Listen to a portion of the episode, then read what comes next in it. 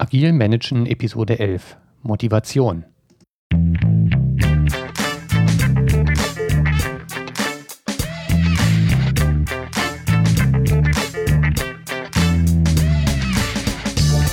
Herzlich willkommen bei Agil Managen, dem Podcast für Projektleiter und Führungskräfte in der Softwareentwicklung.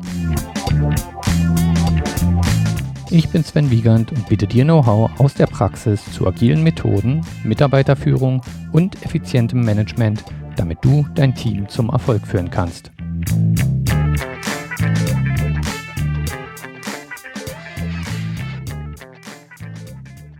Ja, herzlich willkommen zurück bei Agil Managen.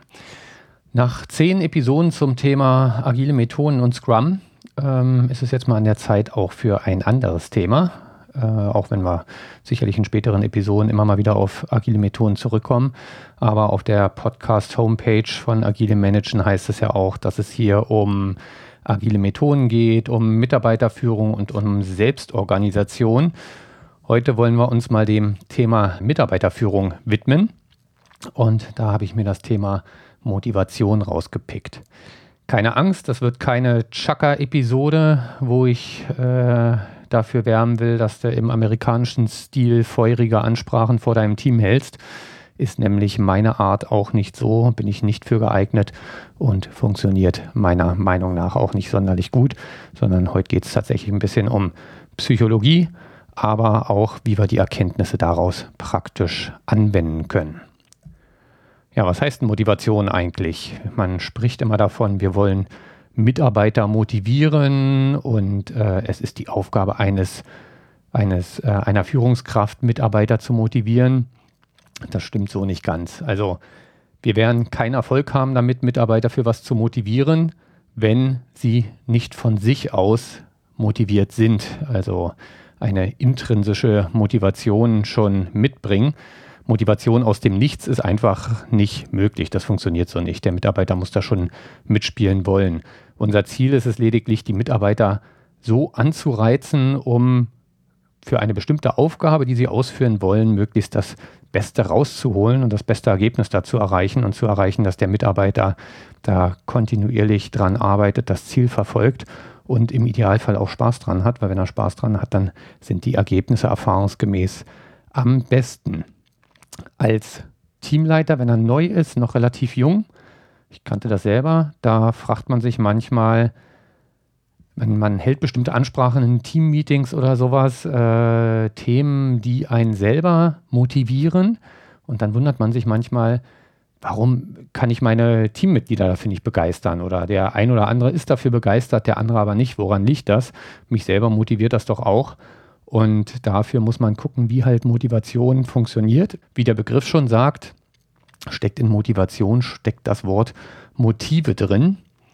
Motiv und genau damit wollen wir uns jetzt erstmal beschäftigen.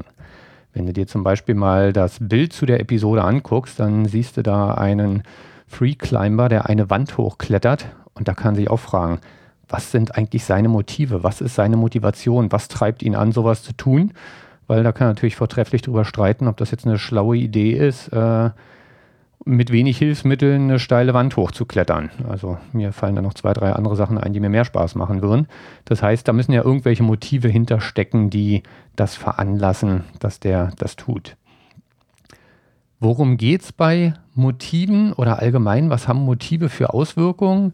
Im Prinzip geht es darum, potenzielle Zielzustände zu bewerten. Das heißt, klingt jetzt sehr theoretisch, das heißt zu schauen, wenn ich Weg A gehe, dann werde ich diesen Zielzustand zu erreichen und fühle ich mich in diesem Zielzustand wohl. Ist das was, was mich anspricht, was mich interessiert? Oder fühle ich mich in diesem Zielzustand unwohl? Ähm, wie gesagt, das klingt jetzt sehr theoretisch. Diese Entscheidung trifft man auch in den seltensten Fällen bewusst, sondern die wird unterbewusst, unbewusst, unwillkürlich getroffen.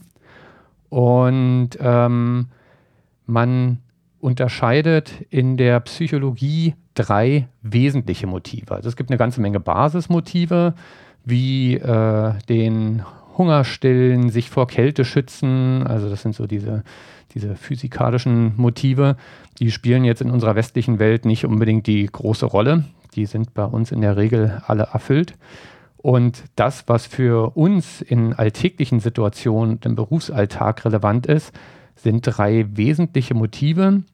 Und zwar das Anschluss- oder Bindungsmotiv, das Leistungs- oder Kompetenzmotiv und das Macht- und Dominanzmotiv. Das sind drei unterschiedliche Motive. Anschluss, Leistung, Macht. Und die steuern das Verhalten von Menschen. Und diese Motive sind bei unterschiedlichen Personen unter, unterschiedlich stark ausgeprägt. Also es gibt jetzt nicht den Menschen, der ausschließlich ein Machtmotiv hat oder den, der ausschließlich ein Leistungsmotiv hat, sondern das äh, unterscheidet sich von Person zu Person, sind diese Motive in bestimmten Anteilen vertreten. Das basiert auf einer ähm, Theorie, die ist noch, ich glaube, aus den 80er Jahren von David McClelland, aber die wurde in der Psychologie in den äh, letzten Jahren auch immer wieder bestätigt. Das ist also eine, eine, anerkannte Betrachtung und nichts, was ich mir jetzt hier selber ausgedacht hätte. Das würde mir auch nicht zustehen, weil ich bin alles andere als ein Experte auf dem Sektor. So, diese drei Motive, ähm, Anschluss, Leistung und Macht, die kann man in sich auch nochmal in zwei Kategorien unterteilen. Und zwar einmal in Hoffnung und in Furcht. Also jemand, der ein Leistungsmotiv hat, der kann das einmal im positiven Sinne haben. Das heißt, er kann Hoffnung auf Erfolg haben. Oder er kann es im negativen Sinne haben, nämlich Angst vor einem Fehlschlag. Jemand, der ein stark ausgeprägtes Anschlussmotiv äh, hat, der kann das auch im positiven Sinne haben, also Hoffnung auf Anschluss. Ja, gehe auf eine Party, wo ich niemanden kenne und habe die Hoffnung, da tolle neue Kontakte zu knüpfen.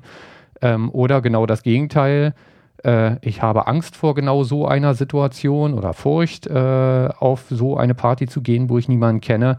Nämlich die Furcht davor, dass ich mich nicht traue, jemanden anzusprechen, Angst vor Zurückweisung und so weiter. Das sind äh, jeweils die unterschiedlichen Unterausprägungen dieser Motive.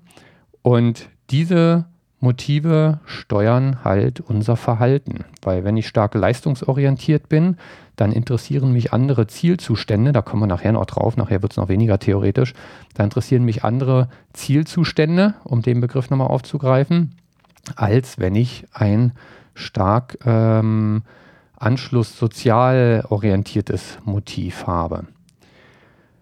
Die aus der Forschung kommt die Vermutung, dass diese Motiv, dieses Motivsystem mit diesen drei Motiven äh, biologisch angelegt und verankert ist. Ausgeprägt werden sie aber durch individuelle Erfahrungen, bevorzugt natürlich in der relativ frühen Kindheit.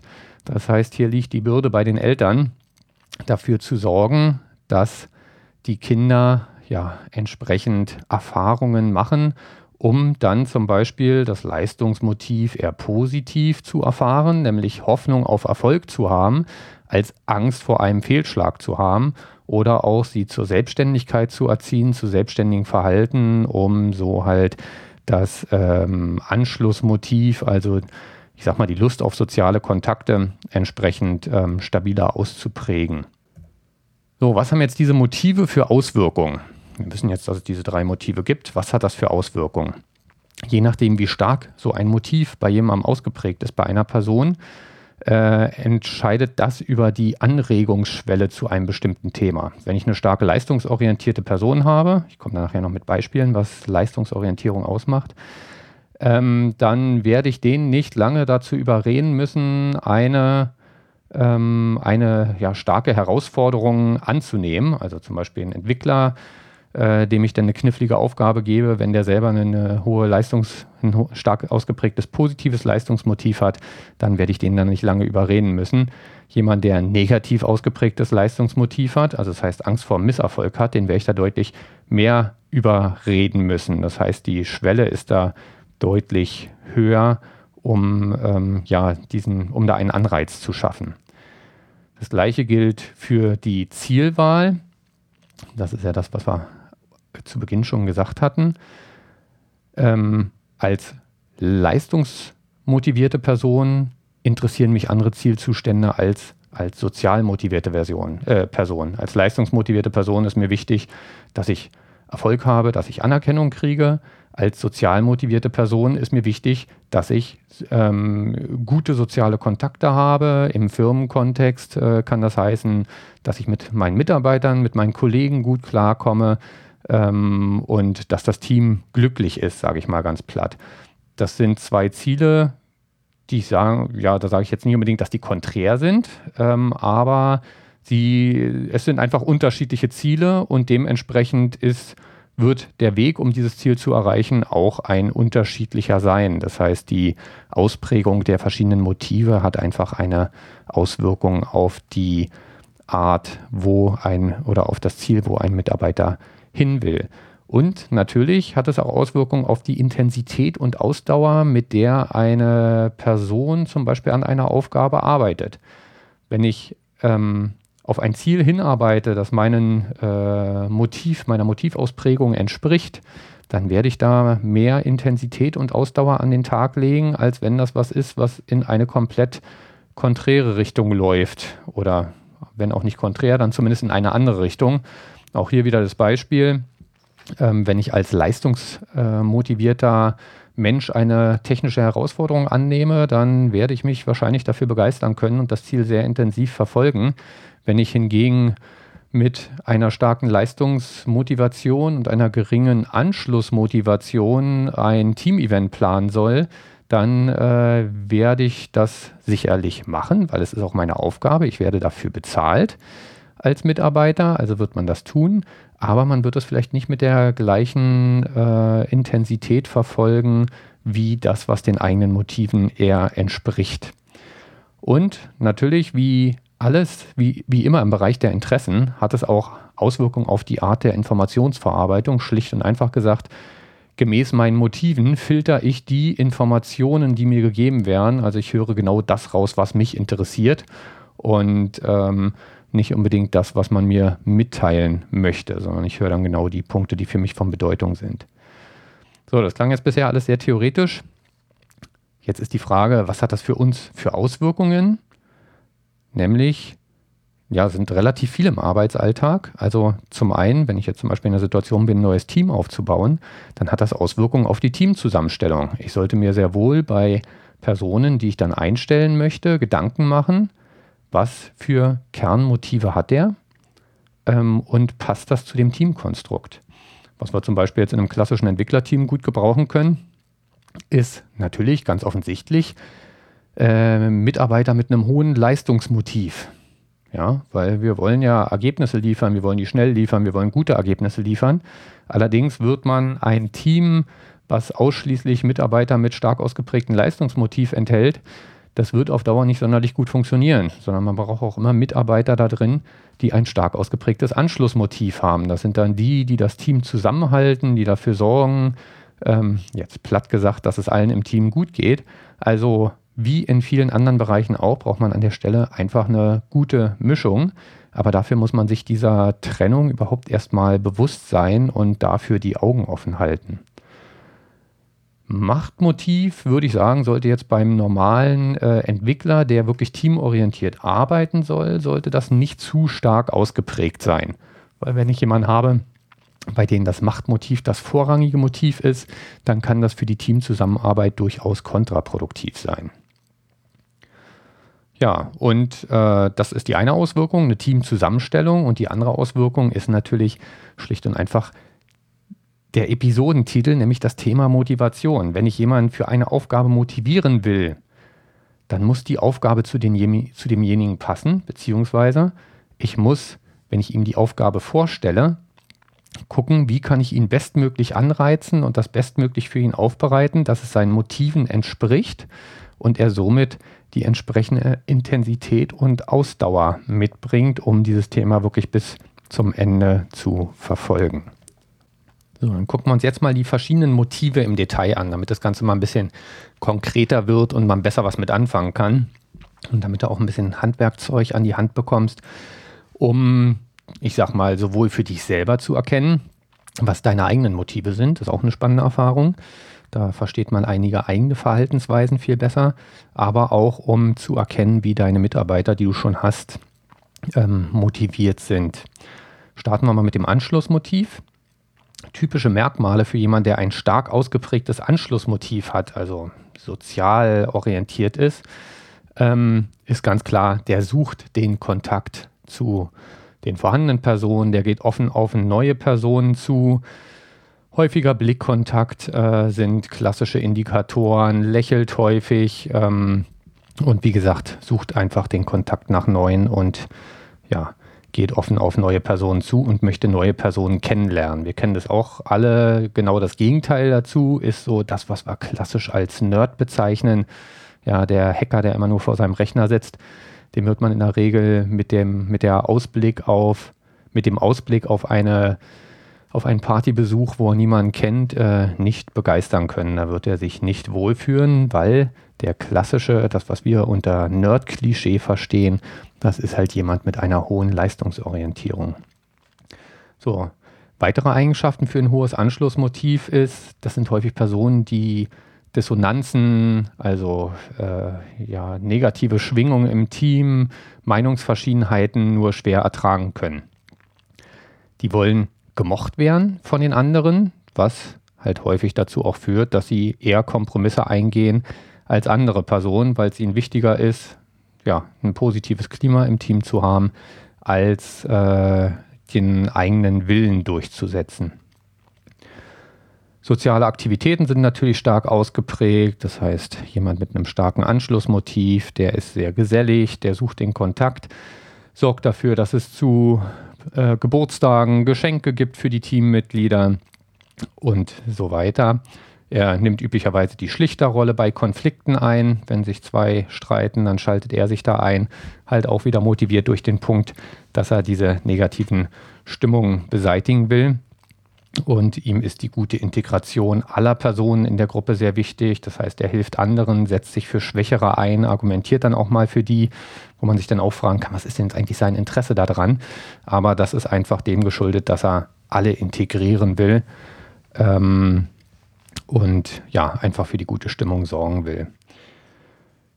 Jemand, der ein starkes Anschlussmotiv hat, der fürchtet sich auch vor Zurückweisung und Ausgeschlossenheit und ähm, wenn es ums Thema Veränderungen geht, auch ganz spannend, er akzeptiert Veränderungen, wenn dadurch das soziale Gefüge unberührt bleibt, also wenn es keine Auswirkungen auf das Teamgefüge hat und wenn die Gruppe das Vorhaben billigt. Das heißt, wenn er merkt, ja, die anderen haben da nichts gegen, dann kriegt man eine Person mit starkem Anschlussmotiv am Ende auch davon überzeugt.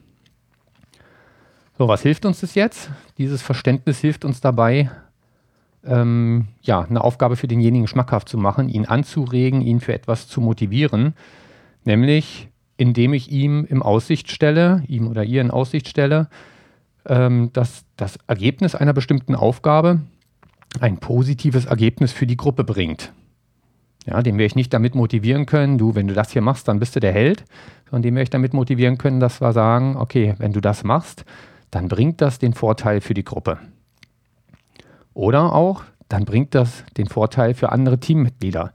Guck mal, wenn du das hier mitmachst, dann geht es Person XY, dann ist der da aus der Schusslinie raus und dann muss der nicht mit Kritik rechnen. Damit kann er einen sozial äh, motivierten Mitarbeiter wirklich anreizen und ansprechen. Oder allgemein, um zum Beispiel aufzeigen, dass die Umsetzung einer bestimmten Thematik einfach dafür sorgt, dass Konflikte umgangen werden, dass man Konflikten aus dem Weg geht. Dann kommen wir jetzt zum Leistungsmotiv. Ich sollte nochmal dazu sagen, dass die Darstellung der Motive hier jetzt natürlich erstmal sehr plakativ ist. Ja. Wie schon weiter vorne gesagt, gibt es nicht Personen, die ausschließlich oder sehr wenige wahrscheinlich, die ausschließlich anschlussmotiviert sind, ausschließlich leistungsmotiviert sind oder ausschließlich machtmotiviert sind, sondern es ist immer eine Zusammensetzung dieser ähm, Motivationen. Okay, also zum Leistungsmotiv. Was sind da typische Merkmale für einen Mitarbeiter, der stark leistungsmotiviert ist? Das sind üblicherweise Personen, die sich selbst sehr hohe Ziele setzen und ein eigenes, sehr hohes, aber realistisches äh, Anspruchsniveau haben. Das heißt, häufig setzen die sich Ziele, die eigentlich höher sind als das, was mit der Aufgabe ursprünglich erreicht werden sollte. Und Ihnen ist es auch wichtiger, dass Sie am Ende mit dem Ergebnis zufrieden sind, als dass jemand anders mit dem Ergebnis zufrieden ist. Da kann sogar ein Lob von zum Beispiel der Führungskraft kontraproduktiv sein, wenn der Mitarbeiter selber das Gefühl hat, das hat er nicht gut umgesetzt, dann äh, kann ihm das Lob an der Stelle sogar unangenehm sein. Jemand, der eine hohe Leistungsmotivation hat, ist üblicherweise sehr zielstrebig in der Umsetzung dieser Aufgaben und lässt sich nicht so leicht ablenken, sondern konzentriert sich sehr auf die Aufgabe. Das ist genau anders als bei den Leuten mit starkem Anschlussmotiv. Die lauschen immer im Raum rum und äh, sehen, ob sie irgendwo helfen können, irgendjemanden unterstützen können. Und jemand mit starkem Leistungsmotiv wird Schwierigkeiten eher als Herausforderung ansehen und wird auch freiwillig schwierige Aufgaben übernehmen, um ja, sich da einfach sein Erfolgserlebnis dann entsprechend rauszuholen. So jemand zu motivieren in unserem sehr technischen Umfeld ist relativ einfach. Da braucht man nur die Herausforderung hervorheben. Ähm, also das heißt, bei der Umsetzung einer Aufgabe weist man einfach darauf hin, dass das ja sehr anspruchsvoll ist, technisch sehr anspruchsvoll ist und äh, das kann dann schon ein ausreichender Anreiz sein. Und ja, einfach den Erfolg in Aussicht stellen. Wenn wir das hier schaffen, wenn wir das Release rechtzeitig fertig kriegen, äh, dann ist das ein super Erfolg. Sowas kann da schon für die Motivation reichen. So, als drittes Motiv haben wir noch das Machtmotiv. Was sind da typische Merkmale? Jemand, der ein stark ausgeprägtes Machtmotiv hat, der möchte Dinge beeinflussen. Ja, das ist selten jemand, der einfach Entscheidungen akzeptiert, sondern der möchte seinen eigenen Beitrag dazu beileisten, äh, beisteuern und ähm, Themen in die Richtung lenken, die ihn interessieren. Er möchte andere Personen von seinen Meinungen überzeugen, hat dadurch aber auch soziale Aspekte, nämlich er möchte andere kennenlernen und sie verstehen, um dann deren Schwäche auch für seine Ziele auszunutzen. Das klingt jetzt sehr negativ, muss aber gar nicht so negativ sein. Machtkämpfen weicht jemand mit einem starken Machtmotiv in der Regel nicht aus, sondern die nimmt er dankend an und profiliert sich damit und kann da auch Motivationen rausziehen aus so einem Machtkampf. Das heißt, im Gegensatz zu einer Person mit stark ausgeprägtem Anschlussmotiv ist es ihm nicht wichtig, dass äh, ja die Stimmung immer gut ist, sondern wichtiger, die eigene Meinung durchzudrücken. Auch sind formale Macht, also ich sag mal irgendwelche Titel auf der, auf der Visitenkarte, Prestigeobjekte und Statussymbole für jemanden mit stark ausgeprägtem Machtmotiv durchaus wichtig. Dementsprechend kann er auch empfindlich reagieren, wenn sein Machtraum eingeschränkt wird oder ihm welche dieser Privilegien genommen werden. Und Aufmerksamkeit ist auch ein ganz wichtiges Thema. Jemand mit einem stark ausgeprägten Machtmotiv, der möchte Aufmerksamkeit auf sich ziehen und andere beeindrucken. Was natürlich schon mal ein guter Ansatzpunkt ist. Wie kann man so jemanden anregen? Nämlich einfach die Möglichkeit der Profilierung in den Vordergrund stellen wenn du das und das hinkriegst, dann bist du hier der Held im Unternehmen. Das heißt, so jemand kann dann zum Beispiel auch durch eine öffentliche Preisverteilung, ich sage jetzt mal äh, platt Mitarbeiter des Monats, ähm, durchaus motivieren. So, das waren jetzt die einzelnen Motive und wie man sie erkennen kann. Wie gesagt, erstmal sehr plakativ von den Eigenschaften her. Anschlussmotiv, Leistungsmotiv und Machtmotiv. Aber diese Punkte, die ich da genannt hatte, ähm, da kannst du dich tatsächlich mal hinsetzen und kannst mal deine Mitarbeiter durchgehen und kannst mal gucken, ob du sie kategorisieren kannst. Du wirst merken, bei einigen, gerade welche, mit denen du schon sehr lange zusammenarbeitest, wird es dir sehr leicht fallen. Bei anderen ist es relativ schwierig. Da durchblickt, durchschaut man nicht unbedingt, was deren äh, stark ausgeprägte Motive sind, weil man kann ja auch in die Köpfe nicht wirklich reingucken. Und äh, manchmal kann es halt am Verhalten nicht wirklich eindeutig erkennen. Dann bringen wir mal ein paar Konflikte aus der Praxis, die sich durch unterschiedliche Motivausprägungen ergeben können. Die Beispiele, die ich jetzt bringe, die sind natürlich auch wieder sehr plakativ und in Schubladen gedacht und ähm, beziehen sich auf die Extremausprägung der einzelnen Motive. Nehmen wir mal das Beispiel Team-Event, die Durchführung eines Team-Events, sei es eine Weihnachtsfeier oder äh, was anderes. Leute mit einem stark ausgeprägten ähm, Anschlussmotiv, die werden das fordern, die werden danach schreien, dass es ein Team-Event gibt und die denken natürlich auch, dass das für alle wichtig ist und ein tolles Erlebnis ist und unbedingt notwendig für die Zusammenarbeit ist. Jemand, der ein sehr stark ausgeprägtes Leistungsmotiv hat und ein sehr schwach ausgeprägtes Sozialmotiv, der sieht solche Events häufig eher als Zeitverschwendung an. Dem graut es teilweise sogar schon davor. Ähm, und der wird dann eher denken, um Gottes Willen, ein Tag, wo ich äh, bei meiner Aufgabe nicht weiterkomme und mich den ganzen Tag mit Leuten unterhalten muss. Jemand, der ein stark ausgeprägtes Machtmotiv hat, der wird so ein Team-Event äh, wiederum für seine Zwecke nutzen, um sich in den Mittelpunkt zu rücken, sich darzustellen und ähm, ja, einfach ja, sich feiern lassen für seine Genialität, sage ich mal. Ein zweites Beispiel wird auch gerne in Unternehmen gemacht, dass dann irgendwelche symbolischen Prämien verliehen werden. Also Geld nehmen natürlich am Ende alle gern, wobei ich äh, zu ähm, leistungsorientierter Vergütung auch eine spezielle Meinung habe. Aber das können wir mal getrennt behandeln. Ähm, aber solche symbolischen Prämien, ja, ich sag mal platt Mitarbeiter des Monats oder jemand, der sich besonders in diesem Jahr ausgezeichnet hat, das hat halt auch verschiedene Implikationen. Jemand, der ein stark ausgeprägtes Sozialmotiv hat, der möchte gar nicht selber der Empfänger sein, weil dann hat das Gefühl, dass er hervorgehoben wird und äh, dass es dadurch den anderen eher schlecht geht. Der würde wiederum eher eine Teamprämie bevorzugen, wo das ganze Team nominiert wird und gelobt wird, weil das natürlich für die Stimmung im Team dann aus seiner Sicht heraus äh, vorteilhafter wäre. Allerdings freut er sich, wenn jemand anders äh, diese Prämie verliehen bekommt. Ähm, dann freut, ist er durchaus in der Lage, sich mit für den Empfänger zu freuen. Jemand, der ein stark ausgeprägtes Leistungsmotiv hat, ähm, der kann sich freuen, wenn er eine Prämie, also wenn er dieses äh, Label Mitarbeiter des Jahres oder sowas aufgedrückt bekommt. Allerdings nur, wenn er die das ähm, Ergebnis, wofür er diese Prämie bekommt, auch selber als positiv ansieht und selber als ähm, herausragende Leistung ansieht. Wenn er diese Prämie für etwas bekommt, wo er sagt, das ist Daily Business oder die Aufgabe fand ich, habe ich gar nicht so toll umgesetzt, dann kann ihm das sogar eher peinlich sein, dass er so eine Prämie bekommt. Und jemand mit stark ausgeprägtem Machtmotiv, der freut sich, wenn er der Empfänger der Prämie ist, weil dann sind wir wieder bei dem Darstellungspunkt, er steht im Mittelpunkt. Allerdings ärgert der sich auch sehr massiv, wenn jemand anders die Prämie bekommt und er selber nicht. Dann reagiert er da sehr negativ drauf.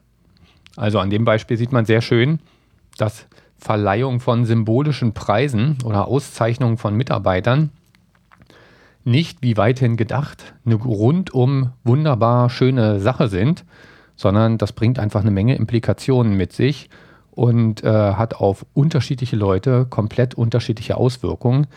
Meiner Meinung nach kann man in Summe sagen, bringt es nur für ganz wenige Leute einen Vorteil. Die meisten werden es eher als negativ oder maximal neutral betrachten, wenn einige weniger aus einem Unternehmen ausgezeichnet werden. Sollte man sich also sehr genau überlegen, ob man so etwas machen möchte. Gut, fassen wir das Ganze nochmal zusammen. Also es gibt die drei Motive Anschluss, Leistung, Macht. Alle drei Motive sind bei jeder Person mit unterschiedlicher Ausprägung vorhanden. Ähm, und diese Motive sind von uns nicht änderbar. Also das ist ein ganz wichtiger Aspekt. Wir dürfen den Leuten keinen Vorwurf daraus machen, dass sie so sind, wie sie sind, sondern das ist entstanden und das kann dann bewusst nur sehr schwer ändern. Wenn er seine eigenen Motive kennt, dann kann er da natürlich verschärft darauf achten und äh, darauf achten, dass das nach außen hin nicht so offensichtlich ist, was gerade die eigenen Motive sind. Aber du wirst auch merken, wenn du das mal probierst, je nachdem, wie stark ein bestimmtes Motiv ausgeprägt ist, fällt es sehr, sehr schwer, das zu umgehen und das entsprechend zu verstecken. Das Erkennen der Motive unserer Mitarbeiter hilft uns dabei, deren Verhaltensweisen zu verstehen und Aufgaben geschickt zu verteilen. Also wenn ich mir bei der Delegation einer Aufgabe einfach vorher schon Gedanken mache, zu wem passt die, bei wem spricht die das äh, vorrangig ausgeprägte Motiv an, ähm, dann kann ich damit äh, durchaus bessere Ergebnisse erreichen. Also genau das Beispiel, wenn bei euch im Team ein Team-Event ansteht, dann macht es wirklich Sinn, sich vorher Gedanken machen, okay, Gedanken zu machen, wer im Team hat ein sehr stark ausgeprägtes Anschlussprofil und demjenigen die Organisation dieses Team-Events zu übertragen, weil der wird das dann halt mit entsprechendem Nachdruck verfolgen und wird da sicherlich auch was Schönes organisieren. Auch für Lob und Kritik ist es hilfreich oder sogar essentiell, weil damit kann ich Lob und Kritik gezielt platzieren. Ja, wenn ich jemanden für irgendwas lobe, was ihn eigentlich überhaupt nicht interessiert, dann kommt das Lob auch nicht an, bringt keinen Vorteil. Im Gegenteil, es kann eher, eher peinlich wirken oder nachteilhaft sein. Genauso muss ich mir beim Platzieren von Kritik überlegen, wie kann ich diese Kritik verpacken, dass derjenige damit was anfangen kann. Gut, das sollte ich immer tun. Ähm, aber wie reize ich im Rahmen dieser Kritik auch an, dass es zu einer Verbesserung führt? Und dafür ist ein Verständnis der Motive ebenfalls wichtig. Wir hatten es am Anfang schon gesagt, beim Aufbau eines Teams ist es auch wichtig, äh, entsprechend das Team zusammenzustellen und ja, insgesamt, um Mitarbeiter zu motivieren. Da sind wir wieder beim Titel der Episode, weil um das alles geht es ja. Kritik platzieren, damit sich jemand verbessert, eine Aufgabe übergeben und so präsentieren, damit er sie möglichst intensiv verfolgt. Das ist ja genau das, was wir unter Mitarbeitermotivation verstehen. Voraussetzung dafür, wie schon am Anfang gesagt ist, eine intrinsische Motivation muss vorhanden sein. Wenn der Mitarbeiter keinen Bock hat, sage ich mal ganz platt, dann wirst du ihn mit keiner der Methoden motivieren können. Das ist eine Grundvoraussetzung. Ähm, ansonsten wirst du mit diesem Mitarbeiter eh nicht glücklich werden. So, zum Abschluss verweise ich nochmal auf den Free Climber auf, der, äh, auf dem Episodenbild. Nach der Episode solltest du schon allein aus diesem Bild heraus erkennen können, was die Motivation dieses, äh, dieser Person ist oder was das am stärksten ausgeprägte Motiv ist, warum er da in dieser Wand hochklettert. Noch als kleiner Hinweis dazu, auf dem Foto sieht man nur einen, er klettert da also alleine hoch und daraus kann man dann schon das Kernmotiv ableiten. Aber das überlasse ich an der Stelle mal dir. Ja, dann sind wir auch schon am Ende angekommen. Vielen Dank mal wieder fürs Zuhören. Ich hoffe, für dich war es spannend und hilfreich. Und ähm, ja, ich freue mich wie immer aufs Feedback. Bis zum nächsten Mal. Ciao. Ich bedanke mich fürs Zuhören und freue mich über dein Feedback auf iTunes, via Twitter, Google Plus oder als Kommentar auf der Website unter agilmanagen.de. Ich bin Sven Wiegand und wünsche dir und deinem Team viel Erfolg. Bis zum nächsten Mal bei Agil Managen.